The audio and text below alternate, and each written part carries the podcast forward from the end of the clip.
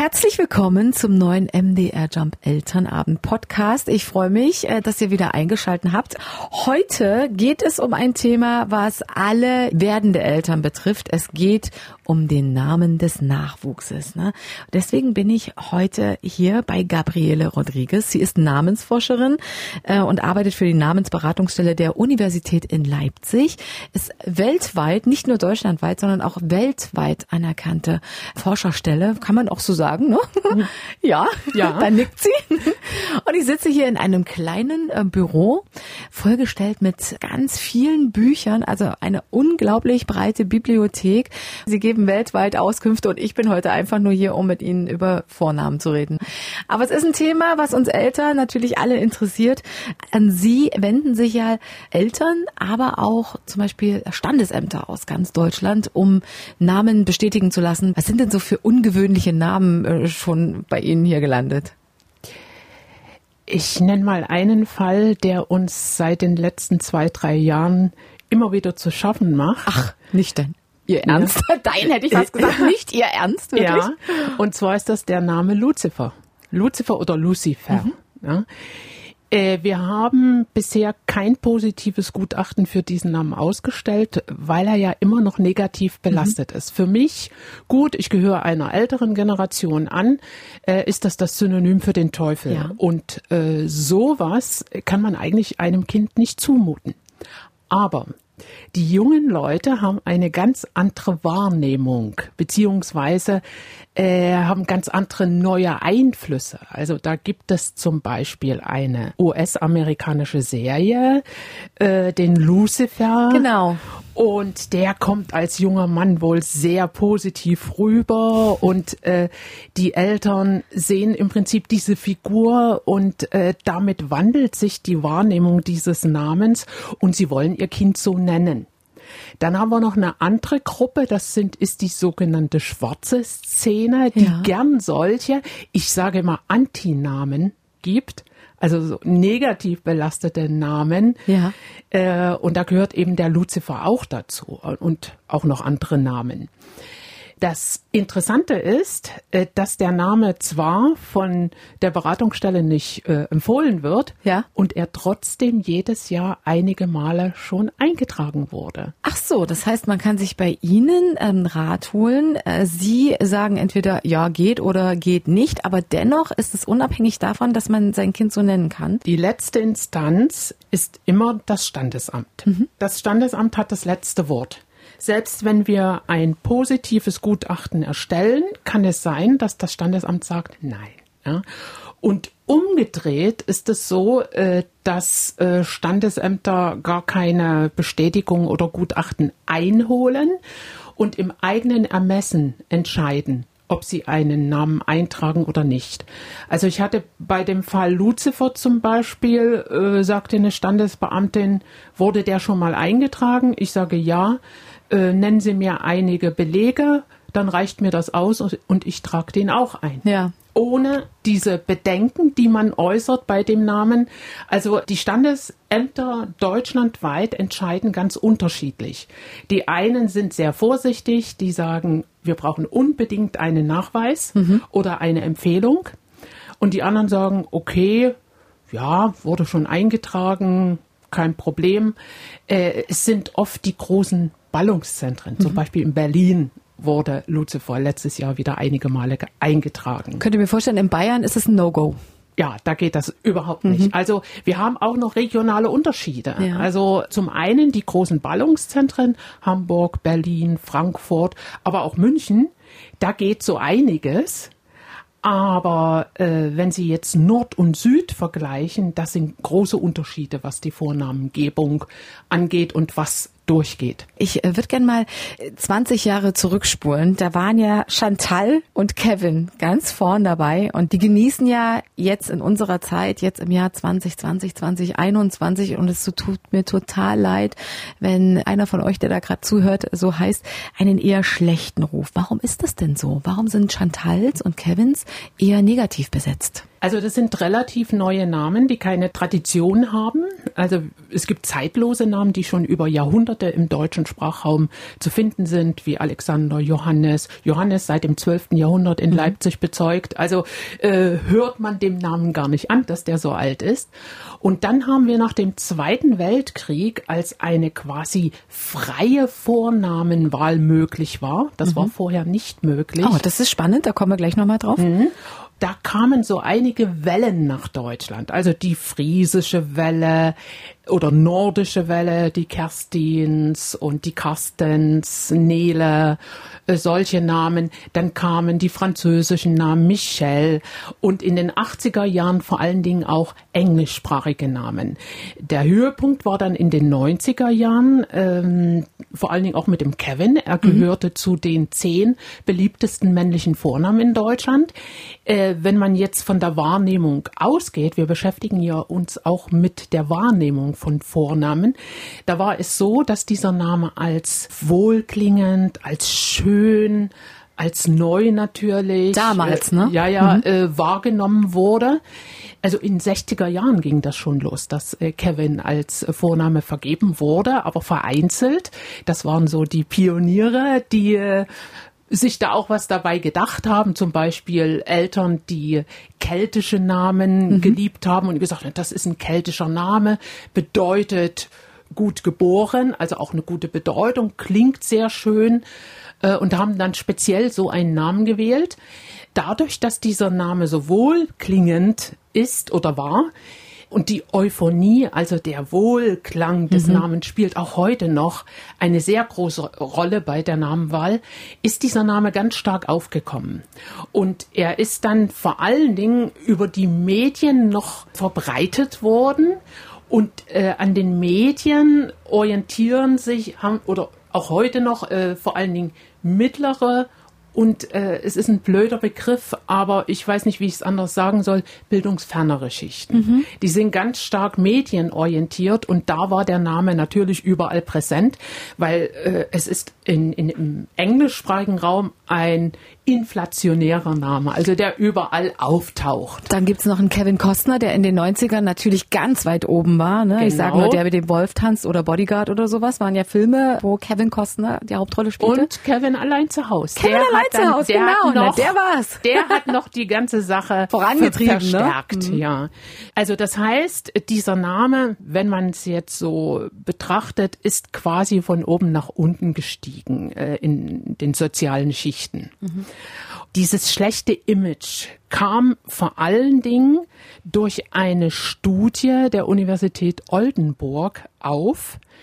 Äh, da ging es darum, dass äh, Grundschullehrer über bestimmte Namen einschätzen sollten, was das für Kinder sind. Auffällig, leistungsstark, leistungsschwach. Und da kam heraus, dass die Kevins, die Sie kennen, alle sehr leistungsschwach sind. Mhm. Und eine Grundschullehrerin sogar gesagt hat, äh, Kevin ist kein Name, sondern eine Diagnose. Mhm. Und das ging natürlich durch, durch die, die, ganzen Medien, ne? Medien und hat auch äh, im Prinzip die ganze Breite der Studie gar nicht gezeigt. Denn die Studie also wenn Sie jetzt zum Beispiel die Prozentzahlen sich anschauen, da liegen zum Beispiel Leon und Kevin gar nicht so weit auseinander, was die Prozentzahlen angeht. Aber man hat sich eben darauf gestürzt. Äh, das weibliche Pendant war Mandy. Mhm. Und wenn Sie hierher nach Mandy. Ja, wenn Sie hierher nach Mitteldeutschland kommen, wird Mandy überhaupt nicht negativ wahrgenommen. Nein, ne? Ja, wir haben ich habe allein drei Freundinnen, die Mandy heißen. Eben, und äh, ich kenne eine Künstlerin Mandy. Ich kenne eine Hochschullehrerin, die heißt Mandy. Also äh, im mitteldeutschen Raum ist Mandy ein ganz normaler Name. Ja. Aber da zeigt sich wieder so eine Studie, die jetzt für ganz Deutschland gedacht war. Aber wenn Sie sich die Zahlen anschauen, haben Sie nur, glaube ich, sechs Prozent äh, ostdeutscher Grundschullehrer, die befragt wurden. Ja. Und der überwiegende Teil, über die Hälfte, Niedersachsen, Nordrhein-Westfalen. Das heißt, dieser Stand hat sich dort äh, gezeigt. Und deshalb ist es eben durch die Medien alles ein bisschen hochgepusht und auch Vorurteile, die sich leider in den letzten Jahren in unserer Gesellschaft herausgebildet haben. Nicht nur was Namen angeht, sondern eben auch was äh, soziale Gruppen angeht. Mhm. Ja, also Akademiker verhalten sich sehr, ich will es nicht verallgemeinern, aber es kommt vor, dass sie sehr arrogant gegenüber bildungsferneren Schichten auftreten. Und da gehören eben auch die Namen dazu. Und es wird gesagt, also alle englischsprachigen Namen, bildungsfernere Schichten, Vorurteile. Mhm. Ja, also so pauschal betrachtet, mhm. leider. Und das trifft in etwa ja auch auf die Chantal zu, ne? Das genau, Chantal gehört da auch dazu. Und das Interessante ist, ich hatte vor einiger Zeit eine Oma sitzen, da ging es um den Namen von der Enkelin und sie sagte, oh, Chantal ist so ein schöner Name. Also diese äh, Schichten, diese bildungsfernen Schichten, die kriegen das gar nicht mit, dass diese Namen so negativ wahrgenommen werden. Was können denn Eltern ihrem Kind bei der Namenswahl im schlimmsten Falle antun? Ja, dass das Kind unter dem Namen leidet, weil das äh, Umfeld dieses Kind über den Namen definiert und äh, entweder ablehnt oder verspottet das ist der schlimmste Fall. Beziehungsweise wir haben auch solche Fälle, wo es um Namensänderungen geht. Da leiden die Namensträger so stark, dass sie sich in äh, psychologische oder psychische Behandlung geben müssen und oft da ein Gutachten erstellt wird, das besagt, über den Namen, wenn der geändert wird, kann Heilung erfolgen. Wow, was sind denn so Namen, die geändert werden wollen? Also äh, es sind nicht mal äh, so spektakuläre ja. Namen, sondern es, es, sind teilweise auch ganz normale Namen. Also es sind ganz unterschiedliche äh, Fälle. Äh, spielt zum Beispiel Kindesmissbrauch eine Rolle. Mhm. Da wird alles über den Namen dann mhm. projiziert oder übertragen. Da kann das ein ganz normaler Name sein, wie Julia ja, der ja eigentlich sehr äh, positiv wahrgenommen ja. wird. Aber in dem Fall ist das für die Namensträgerin äh, sogar eine Qual. Also sie verbindet damit ja. äh, negative Sachen. Es geht zumeist auf eigene Erlebnisse zurück. Genau. Es können natürlich jetzt auch etwas äh, ausgefallene Namen sein, die nicht so häufig vorkommen, dass, äh, dass dann die anderen Kinder sagen, was hast denn du für einen Namen und so weiter. Das kann durchaus vorkommen. Was noch ein Fall ist, dass jemand, wir hatten eine, eine Dame, die hat einen geschlechtsneutralen Namen. Mhm. Die hieß Perry, ja, und sie wurde überall als Mann eingeordnet. Das kann natürlich nerven. Oder da hatte ich mal eine Journalistin, die bei mir war, die ist mit Vornamen Fatima, ja, ist aber ostdeutsche Eltern, die dieses äh, DDR-Comic Mosaik ja. gern gelesen haben. Und die Abrafaxe. Hm? Ja, Nee, die das waren schon wieder, das waren die, die Digedax. Ja, die. Die Digedax.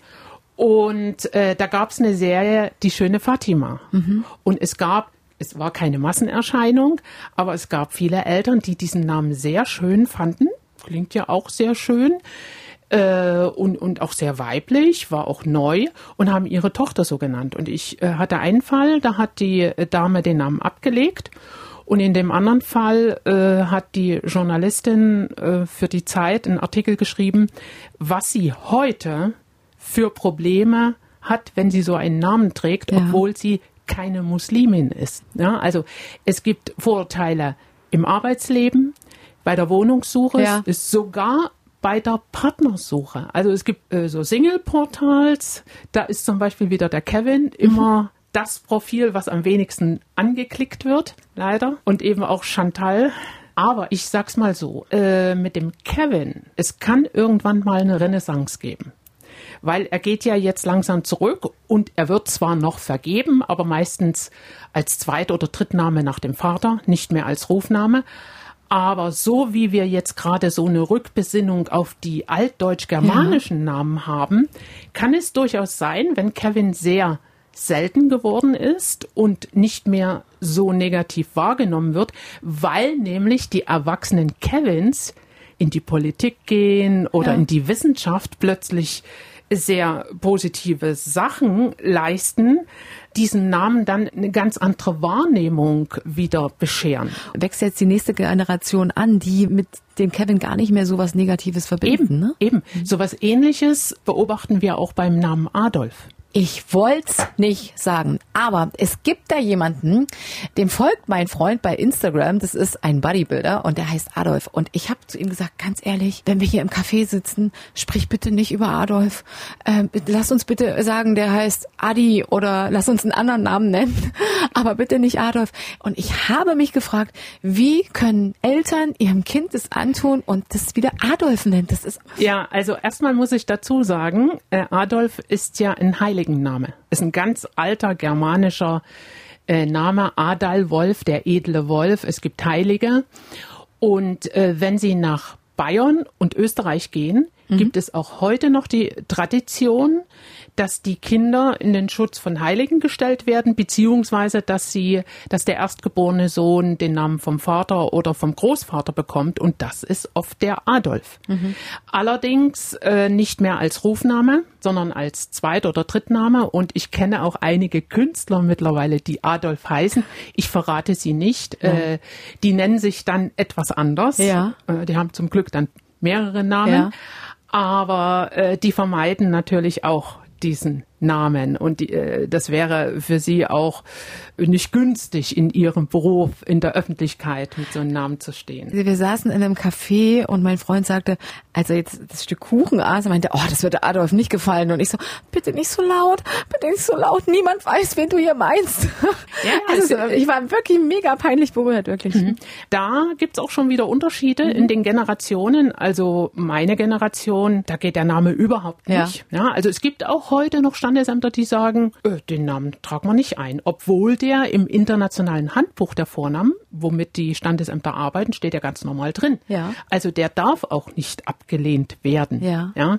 Wobei Wohl des Kindes spielt natürlich eine Rolle und ich habe jüngere Generation, also äh, junge Eltern erlebt, die gar nicht mehr diese extrem negative Wahrnehmung haben bei dem Adolf. Das ist wie beim Kevin, ne? Ja. Mhm. Also ich hatte eine junge Mutter, da war es ganz anders. Die hat ihren Sohn mit Einzelnamen Adolf genannt mhm. und sagte mir, ich hatte so einen lieben Großvater, der hieß Adolf. Und den habe ich so geliebt. Und meinen Enkel habe ich nach meinem Großvater genannt. Ja, da ist wieder der persönliche Background wirklich ja, das, und was der verändert ist. die Wahrnehmung. Mhm. Und dieses Thema Wahrnehmung von Namen generell, es betrifft ja auch Familiennamen. Also ein Herr König wird ganz anders wahrgenommen als ein Herr Bauer. Das ist einfach dieses Unterbewusstsein, was den, was die Transparenz des Namens widerspiegelt und die Assoziationen herstellt. Also Wahrnehmung von Namen heute spielt eine sehr große Rolle. Die ist aber immer nur, sage ich mal, punktuell. Die kann sich schon im nächsten Moment ändern mit irgendwelchen auch politischen Ereignissen. Man sieht sie an dem Adolf oder mit Künstlern oder mit was auch immer in der Öffentlichkeit passiert. Ja, also ich muss ja sagen, ich bin ja meinen Eltern im Nachhinein unglaublich dankbar. Ich war früher total unglücklich mit meinem Namen. Also ich heiße ja Bernadette und Nachname Hirschfelder. Ehe ich diesen Namen ausgesprochen hatte als kleines Kind in der Grundschule beziehungsweise dann auch später dann äh, im Gymnasium, da waren ja andere, hatten ihren Namen ja schon dreimal ausgesprochen. Mhm. Ne? Ich fand ihn zu lang und ich dachte immer nur, warum heiße ich nicht Nicole? Oh. Ich in den 80ern geboren, da war mhm. das so ein Name. Nicole, Sandra. Sandra, so ein mhm. schöner Name und ich heiße Bernadette. Im Nachhinein bin ich total dankbar und zufrieden mit dem Namen, weil er also nicht im Übermaß da nicht ist. häufig, ja. Genau. Und weil er natürlich ein bisschen raussticht. Ne? Ist in meinem Beruf natürlich auch was Schönes. Äh. Wollte ich gerade sagen, man stöhnt immer über die außergewöhnlichen Namen. Ich hatte mal einen Vater, der hat für sein Kind auch einen Namen bestätigen lassen und der erzählte mir, ich habe einen Rufnamen, der ganz normal ist mhm. und der zweite Name ist sehr ausgefallen. Den habe ich äh, die ganze Kinder- und Jugendzeit gehasst. Aber jetzt im Arbeitsleben, äh, als ich den das erste Mal genannt habe, war ich sofort bei allen bekannt. Die wussten, wer das ist. Und, und jetzt benutzt er diesen zweiten Namen ganz offiziell, ganz bewusst. Als Rufnamen. Ja. Mhm. Und wollen Sie uns verraten, welcher Name das ist? Kann ich mich leider nicht mehr erinnern. okay, dann ist das doch nicht so hängen geblieben. Aber Sie haben ja auch jeden Tag mit tausenden ja, ja, Namen ich, zu tun. Ich habe doch, ich habe doch jeden Tag mit so vielen außergewöhnlichen Namen zu tun. Und wenn Sie mich fragen, ja, welche Namen haben Sie denn jetzt abgelehnt, dann muss ich dann immer erstmal Aber haben Sie eine Liste? Das ist ja genau das, was äh, auch viele interessiert. Welche Namen Na, es, es, es gibt noch so eine so ein paar Bereiche, wo die Eltern tricksen wollen, was den Namen angeht. Fürs oh, oh, kind. Achtung, zuhören. Ja. Also, das erste ist, wahrscheinlich haben alle schwangeren zukünftigen Eltern mit dem Ungeborenen einen Arbeitstitel, also mhm. noch nicht den offiziellen Namen. Und in einigen Fällen hat sich dann der Arbeitstitel verselbstständigt. Mhm. Das heißt, die Eltern wollten dann ihr Kind nennen Flauschi, Keks. Bei mir wäre es Butzeli. Ja, Butzeli, solche Sachen. Und wir hatten einen Fall, da war es Kaulquappe. Oh Gott. Mhm. So. Natürlich gehen diese Namen nicht, weil es keine Namen sind und äh, es wäre wahrscheinlich für das Wohl des Kindes nicht gut. Aber in dem Fall Kaulquappe da sagten die Eltern, ja, wir wissen, Kaulquappe geht nicht, das wissen wir. Aber gibt es nicht irgendwie einen Namen, der so ähnlich klingt, dass wir da diesen Bezug noch haben? Und dann habe ich geguckt und habe tatsächlich eine Kaulana gefunden. Oh Gott. Mhm. In Hawaii. Mhm. Ja. Und die haben dann als zweiter oder dritten Namen haben sie die Kaulana dann. Ah, genommen. schön. Also nicht als Rufnamen, ne? Nein. Weil das wäre auch zu extrem, nein, Nein. Also, äh, da muss man dann auch über, überlegen, zwar ist es heute so, dass der Rufname nicht mehr unterstrichen wird. Das heißt, jeder Name, der eingetragen wird, darf auch als Rufname verwendet werden. Und seit 2018 ist es ja auch so, dass der erwachsene Namensträger die Reihenfolge de, der Namen ändern lassen kann. Also der könnte, diese Dame könnte dann Kaulana als erste Stelle mhm. setzen, ja. Da sind die Standesbeamten dann immer ein bisschen vorsichtig mit solchen Namen, ja. Aber generell äh, in der Regel solche Arbeitstitel sind nicht geeignet als Vornamen. Und der zweite Fall ist, dass wir ja immer mehr Eltern haben, die zwar verheiratet sind, aber ihre Familiennamen behalten. Nun ist es in Deutschland im Unterschied zu anderen Kulturen nicht möglich, dass das Kind beide Familiennamen, also den Familiennamen der Mutter und des Vaters bekommt. Also, was machen die Eltern? Sie schauen, dass sie den Familiennamen der dann verloren gehen würde, dass der noch als Vorname eingetragen Ach, werden kann. Ja, okay, ja. interessant. Sowas, sowas klappt natürlich, wenn man Anders heißt und einen Sohn hat, weil Anders ist eine lettische Form von Andreas. Aber es klappt zum Beispiel nicht, wenn man eine Tochter bekommt und Frank heißt. Ja. Ja, also das ist ja dann rein männlicher Name, da müsste man dann schon Franka nehmen. Es gab Eltern, die das vor Gericht eingeklagt haben. Also Birkenfeld zum Beispiel hat ein Gericht zugelassen als, als Vorname. Vorname. Ja. Als Vorname. Ja. Es gibt auch sogenannte, das ist auch so ein kleiner Trend, patronymische Formen, also Vatersnamen oder auch Muttersnamen nach dem isländischen Modell mit Sonn und Dottir mhm. angehängt. Und äh, da gab es auch den spektakulären Fall von Anderson, äh, den, also es ist ja im Prinzip der Sohn des Andreas, wenn man so will, ist also eigentlich kein Vorname. Und die Eltern wollten diesen Namen als Zweitnamen, sind durch alle gerichtliche Instanzen gegangen bis zur obersten und die haben dann zugelassen, dass der Name so eingetragen wird. Aha. Und seitdem gibt es immer mal wieder Anfragen, gerade jetzt, äh, wenn der Vater sagt, ich möchte gern, dass mein Sohn meinen Namen bekommt und will aber noch den Son mhm, dranhängen. Mhm, also wir haben das auch bei äh, Müttern schon gehabt, Anna Son mhm. zum Beispiel. Ja, es ist ein Grenzfall, okay. weil es ist weder Vorname, geht mehr in die Richtung Familienname, aber als Zweit- oder Drittname denke ich, könnte es gehen. Könnte es. Das ist ja wie im britischen Phoenix-Haus, ne? Der Archie von äh, Prince Harry, der heißt ja mit zweiten Namen auch Harrison, also Harrison, Harrys Sohn. Aber äh, da muss man dazu sagen, es gab vor dieser gerichtlichen Entscheidung, gab es ja schon Namen in Deutschland auf Son. Nehmen Sie Nelson, mhm. ist als Vorname zu uns gekommen über Nelson Mandela mhm. zum Beispiel. Robinson über Robinson Crusoe mhm. oder Carlson, mhm. Carlson auf dem Dach. Das sind alles solche äh, patronymischen Formen. Das heißt, es gab schon ähnlich gelagerte Namen. Es gibt sogar einen Vornamen so Son, ist zwar ein vietnamesischer Name, aber rein theoretisch könnte man jetzt zum Beispiel Holger und Son koppeln zu Holgerson. Dadurch denke ich, ist das dann auch wieder gerechtfertigt. Ja. Also wir haben zum Beispiel, äh, was den amerikanischen Raum angeht, ja, Harrison, da sind mittlerweile so viele ursprüngliche Familiennamen oder Ortsnamen als Vornamen gebräuchlich, die wir hier gar nicht so wahrnehmen, sondern sie kommen als Vornamen zu uns.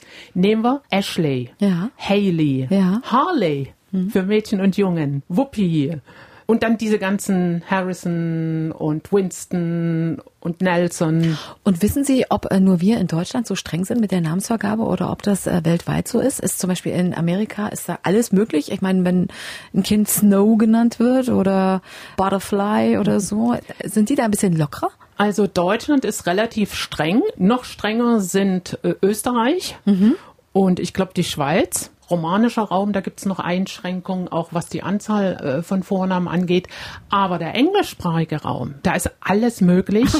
und das ist ja auch der Einfluss, der zu uns kommt. Mhm. In den 90er Jahren wurden noch abgelehnt solche Sachen wie Junior, Summer, Sky, Moon. Mhm. Das wurde alles noch abgelehnt. Mittlerweile wird es eingetragen. Ja. Oder Apple, ja, Peaches. Genau, ja. Peaches Sängerin, Apple, die Tochter von Chris Martin. Oder zum Beispiel, äh, wir haben auch eine Emma Tiger vom Gericht zugelassen. Da wurde dann gesagt, okay, der Till Schweiger, der ist eine öffentliche Person. Seine Tochter steht auch in der Öffentlichkeit, Emma Tiger, und deshalb dürfen auch Eltern ihre Töchter Emma Tiger nennen. Okay, okay. Ja, also äh, wir sind in Deutschland auch bei einer Öffnung, was die Vornamengebung angeht. Und trotzdem muss man aufpassen, dass es nicht solche Ausmaße annimmt wie in den USA. Es geht jetzt gerade los äh, mit Initialen. Okay, wie Also weit? Einzelbuchstaben, die ja. in Deutschland eingetragen J. werden. Ja, zum Beispiel. Wobei J, J, A, äh, Y, das geht, geht, ja noch, ne? das geht, mhm. ja. Aber wenn Sie jetzt nur J, S, das geht nicht ja, auch keine Ziffern.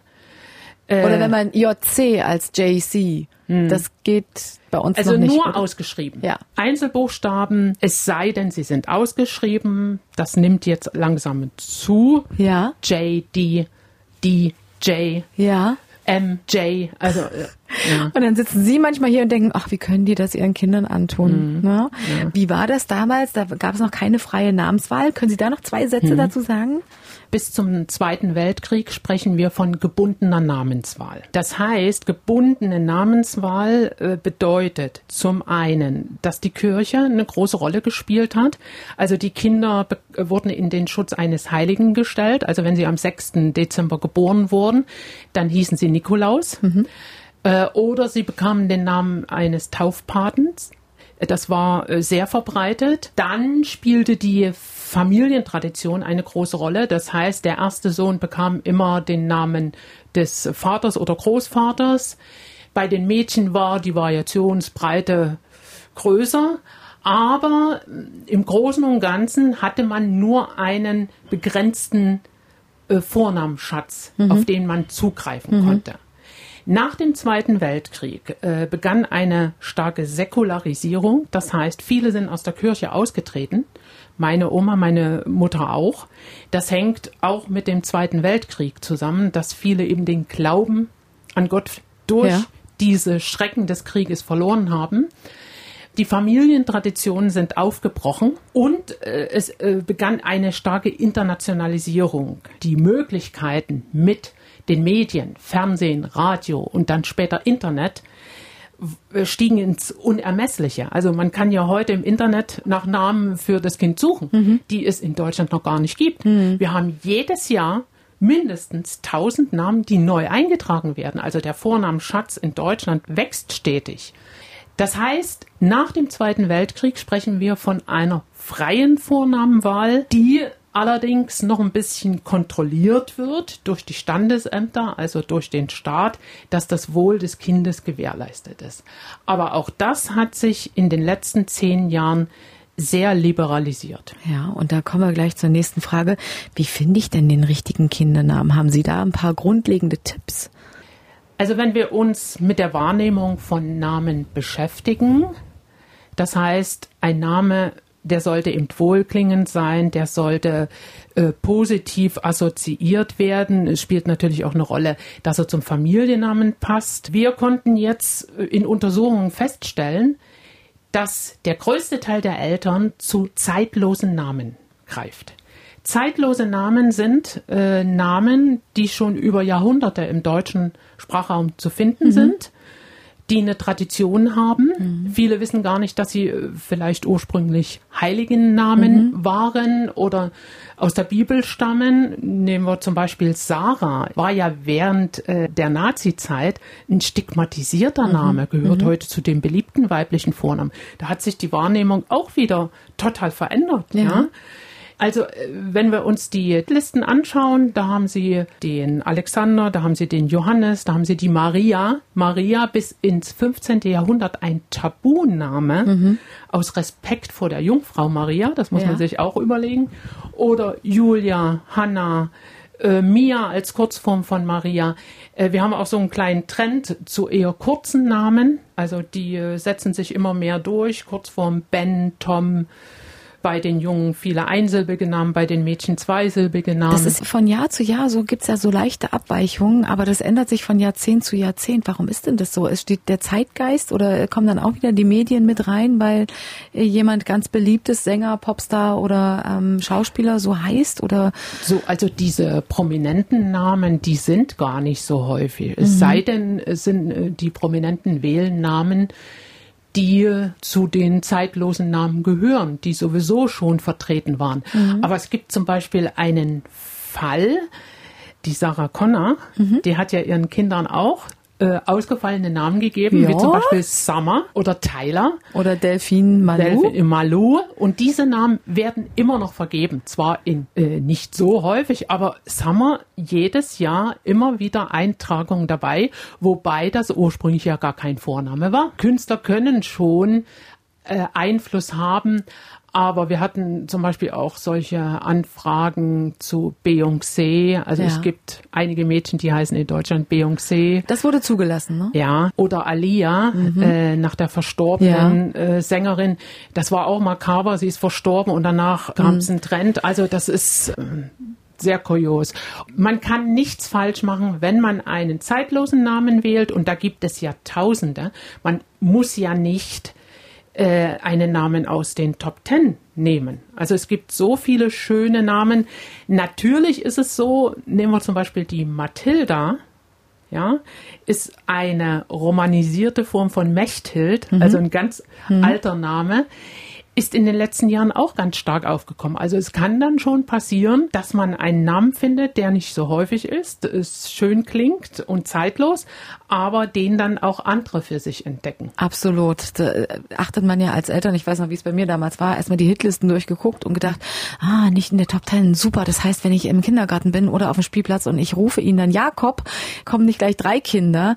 Jetzt hat sich mittlerweile auch ein bisschen geändert. Also ja, Jakob ist auch ganz Jakobs, nach ja. vorn geschnellt. Ist aber auch eine interessante Sache. Jakob, Aaron, Elias, das sind ja eigentlich biblische Namen, ja. bei denen äh, also in der Statistik ganz oben stehen. Und wenn Sie die, die Eltern fragen, die haben keinen biblischen Bezug, die wissen teilweise gar nicht äh, oder kennen die biblische Geschichte hinter dem Namen teilweise gar nicht. Oft ist es da so, äh, dass sie die Namen aus dem Amerikanischen übernommen haben, weil da gibt's ja eine Renaissance ja. zu biblischen Namen. Das ist natürlich mhm. auch heute noch so, dass wir auch wieder verstärkt äh, Namengebung haben in der Familientradition. Das kommt jetzt ganz stark auf. Ist wahrscheinlich auch ein Grund, dass diese altdeutschen Namen wieder stark aufgekommen sind. Die sind in den letzten 10, 15 Jahren vor allen Dingen als Zweit- und Drittnamen nach Fam Familienmitgliedern vergeben worden. Und äh, gerade bei den jungen Namen nehmen wir den Ludwig, den Oskar, den Friedrich, äh, Paul, äh, Emil, Paul, ja, ja, äh, die haben es dann auch zum Rufnamen geschafft. Auch ja. die Emma gehört ja auch dazu ja. oder Paula. Also wenn äh, ein männlicher Name das geschafft hat, dann folgen auch die weiblichen Formen Frieda, Paula. Oder Käthe. Mhm. Käthe, so eine alte Form von Katharina. Ich staune immer wieder, was alles so eingetragen wird. Wenn die so ein Revival haben, so ein Comeback, äh, sitzen sie dann da und denken, ach na klar, 15 Jahre, 20 Jahre oder von mir aus auch 50 Jahre sind vergangen und jetzt kommen diese Namen wieder, das war ja klar. Ja, also da muss man dazu sagen, wenn Sie bei uns Namenforschung studieren, mhm. das kann man ja studieren, dann lernen Sie, dass in der Vornamengebung, egal ob jetzt gebunden oder ungebunden, aller 100 Jahre Namen wiederkommen. Cool, ist wie in der Mode. Genau, genau. Und die altdeutschen Namen, die waren ja Ende 19., Anfang 20. Jahrhundert, kamen die ganz stark auf. Und Jetzt sind wieder ungefähr 100 Jahre vergangen. Sie sind äh, nach dem Zweiten Weltkrieg ganz stark zurückgegangen und werden jetzt wieder neu entdeckt. Allerdings schaffen es nicht alle mhm. dieser Namen. Also äh, dieses Kriterium des Wohlklanges spielt natürlich mit hinein. Also ein Eberhard oder ein Siegfried, die werden sehr schwer haben. Ja, also ich glaube auch, wenn dann das Revival für die 70er, 80er Namen ist, Claudia, Stefanie. Die sind äh, jetzt Katja, schon als Zweit- und Drittnamen werden die wieder ein. Ihr Ernst? Doch, wirklich. Die werden Die schon. kommen wieder. Ja, ja, noch nicht als Rufnamen. Ja aber nach der Mutter, nach der Oma. Ja. Aber da sind die Eltern auch sehr kreativ. Äh, wir hatten mal hier den Fall, dass die Omas mit bedacht werden sollten. Ja. Also das Kind hat einen in Anführungszeichen normalen Rufnamen bekommen. Und die Omas hießen Susanne und äh, Veronika. Nun wurde gesagt, wir wollen aber dem Kind nur zwei Namen geben wir möchten gern diese Namen der Omas neu kombiniert. So, mhm. und dann haben sie draus gemacht eine Sunika mhm. und eine Versan und haben bei uns nachgefragt, gibt es diese Namen schon oder wäre das möglich? Ja. Dann habe ich festgestellt, Sunika ist ein indischer Name, also den gibt es. Versan wäre neu es ist so, dass Eltern auch die Möglichkeit haben, Namen neu zu bilden. Mhm, da kann ich einen ganz kurzen Teaser auf unseren Film machen, denn genau da haben wir einen Papa getroffen, der einen Namen für seine Tochter erfunden hat. Mhm. Genau, und er hat sich auch hier an sie gewandt. Ich, damals. ich weiß, welcher Fall das ist. Ich kann es mir vorstellen. äh, die Eltern haben sich dann tatsächlich für Versan entschieden. Ja. Den gab es noch nicht. Also ich konnte ihn damals nicht nachweisen. Müsste man gucken, ob es Nachfolger gegeben hat. So ein neu gebildeter Name ist möglich, wenn er Vornamencharakter hat. Hat er, denn er ist ja aus zwei Elementen von Vornamen entstanden. Sowas haben wir ja zum Beispiel auch bei Anna, Lena, ja. Ma, Lu. Das sind ja auch Zusammenziehungen aus zwei Namen in voller Länge oder Annemarie und so weiter. Äh, Anneliese, ja, das, das nehmen wir heute gar nicht mehr wahr, aber das waren ursprünglich zwei Namen, die dann entweder verkürzt wurden oder so zusammengezogen. Interessant, und, wirklich. Oder Hannelore ja. war auch kein eigenständiger Name ursprünglich. Ja. Und äh, also das heißt Vornamencharakter, das Geschlecht sollte erkennbar sein, aber sie hatten ja noch einen ersten eindeutig weiblichen Namen und das Wohl des Kindes soll gewährleistet sein. Also mit Versan habe ich eigentlich falsch, nichts ne? Negatives jetzt äh, wahrnehmen können. Und äh, da haben wir ein Gutachten erstellt. Viele Eltern stellen sich ja auch die Frage, zwei, drei oder vier Vornamen, da sind wir ja gerade so ein bisschen äh, dabei mhm. gewesen. Was kann man denn da falsch machen? Ja, es, es gibt einige wenige Eltern, die wahrscheinlich alle ihre Jugendträume in den Namen fürs Kind reinpacken. Ja, also wir hatten mal einen Beatles-Fan, der hat dann die Namen aller Beatles. George. Ja, ja, äh, Ringo, Paul, ja, Paul, aber das waren ja John. normale Namen, ja. ja. Aber wenn es dann so weit geht, äh, und da gibt's ja auch wieder Gerichtsurteile, die sagen, fünf Namen mehr nicht. In dem Fall war es wohl so, dass die Mutter, ich glaube, elf Namen hatte aus dem indischen, aus dem afrikanischen Raum, aus, äh, aus verschiedenen Sprachräumen. Was sie damit bezweckt hat für das Kind, weiß ich nicht, aber sowas ist dann nicht zum Wohle des Kindes. Mhm. Und außerdem passen die Namen gar nicht in den Ausweis oder in Listen, wo man sich eintragen muss. Ja, also das Gericht hat dann gesagt, fünf Namen mehr nicht. Auch da kann man wieder tricksen, indem man Doppelnamen mit Bindestrich bildet. Mhm. Ja, aber ich würde es nicht empfehlen, ab vier, fünf Namen, da wird es schon problematisch. Wie werden die Kinder dann gerufen? Ich merke es ja schon bei meiner Enkelin, die hat zwei Namen, sie wird aber nur mit dem ersten Namen gerufen. Ja. Ja, also was passiert mit dem zweiten? Wann wird sie, gut, meine Tochter äh, verwendet ihn manchmal, aber da. Äh, Wenn sie schimpft wahrscheinlich. Ja, äh, da entsteht dann so ein Effekt wie bei mir. Ja. Ich bin übrigens, also die Generation nach dem Zweiten Weltkrieg, äh, wo nicht nur eine Abkehr von äh, religiösen Namen erfolgte, sondern auch jetzt nur noch ein Name eingetragen mhm. wurde. Also meine Mutter und meine Oma, die hatten immer zwei Namen. Einer wurde unterstrichen, das war der Rufname, und der zweite stand nur auf dem Papier. Äh, meine Tochter hat auch nur einen Namen und jetzt geht das wieder los, dass die jungen Eltern den Kindern zwei Namen ja. geben. Bei mir war es so, ich heiße Gabriele. Ich wurde, und das ist typisch hier für unseren mitteldeutschen Raum, immer nur Gabi gerufen. Ja. Und wenn ich was ausgefressen hatte, Gabriele. Und was ist passiert? Ich habe so eine Abneigung gegenüber dieser Gabriele entwickelt. Ich, ich konnte den Namen nicht mehr hören. Und das erste Mal, äh, dass ich wirklich positiv überrascht war oder gedacht habe, na heu, so einen Namen hast du, ich war beim Fernsehen eingeladen und dann stellte mich der Moderator vor mit Gabrielle. Ach, schön. Und, und da kam dann. Äh, ja, bestimmt wegen des Nachnamens, ne? Gabriel Rodriguez. Ja, ja, genau. ja, man hat schon so einige Geschichten mit so einem Namen erlebt. Äh, und deshalb sollte man wirklich aufpassen, wenn man jetzt dem Kind einen Namen gibt oder mehrere und man aber sich auf einen Rufnamen einigt und dann die übrigen oder den vollständigen Namen nur zum Schimpfen verwendet, baut das Kind eine negative Assoziation mhm. zu diesem Namen mhm. auf. Und da sollte man wirklich aufpassen. Es ist ja auch so, dass Eltern den Namen auch so auswählen, dass nicht unbedingt ein Spitzname draus äh, gebildet mhm. werden kann. Ne? Aber am Ende, äh, meine Eltern dachten auch nie, dass aus Bernadette äh, ein Spitzname gemacht werden Bernie. kann. Bernie, bin ich? Berner. Das oh, ist, kommt, genau. es kommt alles bei verschiedenen Freunden äh, bei mir mhm. vor. Und was denken Sie denn? Kann denn ein Name ein Leben so ein bisschen vorbestimmen oder vielleicht auch beeinflussen? Ich meine, ja, wenn man es auf den Kevin zum Beispiel bezieht, dann glaube ich schon, dass das immer so ein bisschen, dass man sich immer beweisen muss, dass mhm. man kein mhm. Kevin ist. Oder wenn man einen sogenannten DDR-Namen hat, mhm. Mandy, Peggy, mhm. Ronny, Sandy oder Mandy? Silko. Ne? Äh, wenn sie in die alten Länder kommen, dann müssen sie schon doppelt gut sein, mhm. um zu zeigen, dass sie nicht der faule Ossi sind. Also äh, solche Vorurteile bestehen immer noch nach über 30 Jahren. Mhm. Ja. Also rein theoretisch dürfte der Name keinen Einfluss oder äh, das Leben äh, vorbestimmen. Aber es zeigt sich doch, dass ein Name Einfluss haben kann auf die Person, wie sie sich benimmt, äh, wie sie durchs Leben geht.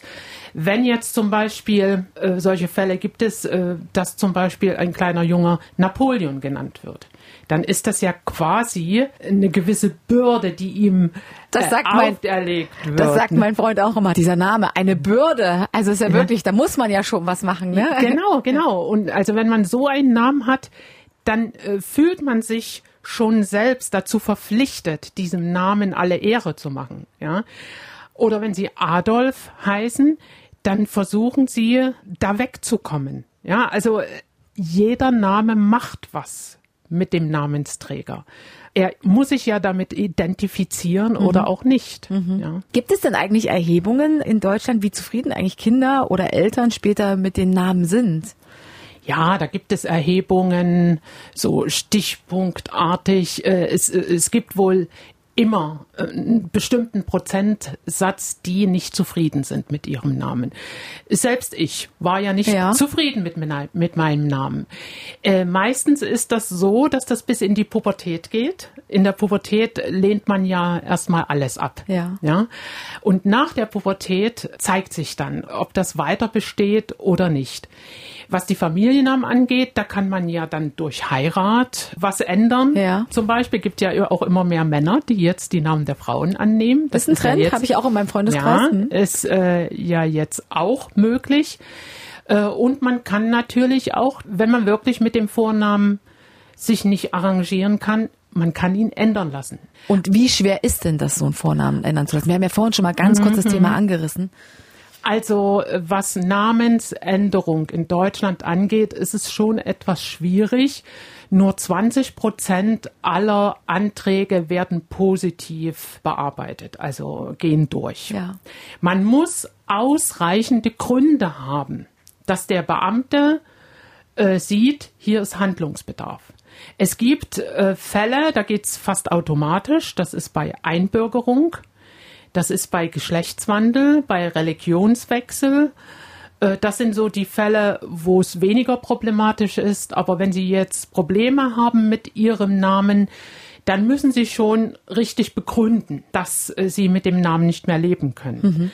Psychologisches Gutachten. Oder, sowas gibt's auch, äh, Sie haben in der Nähe einen Namensträger, der genauso heißt wie Sie Ja. und kriminell ist oder negativ Ja. aufgefallen ist. Oder äh, Sie haben über den Namen Probleme in der Arbeit. Ja, also äh, es gibt jetzt auch viele Menschen mit Migrationshintergrund, die teilweise auch hier schon geboren sind, die äh, Fehler ändern lassen, die mit Einwanderung der Großeltern zum Beispiel entstanden sind. Sowas kommt oft vor.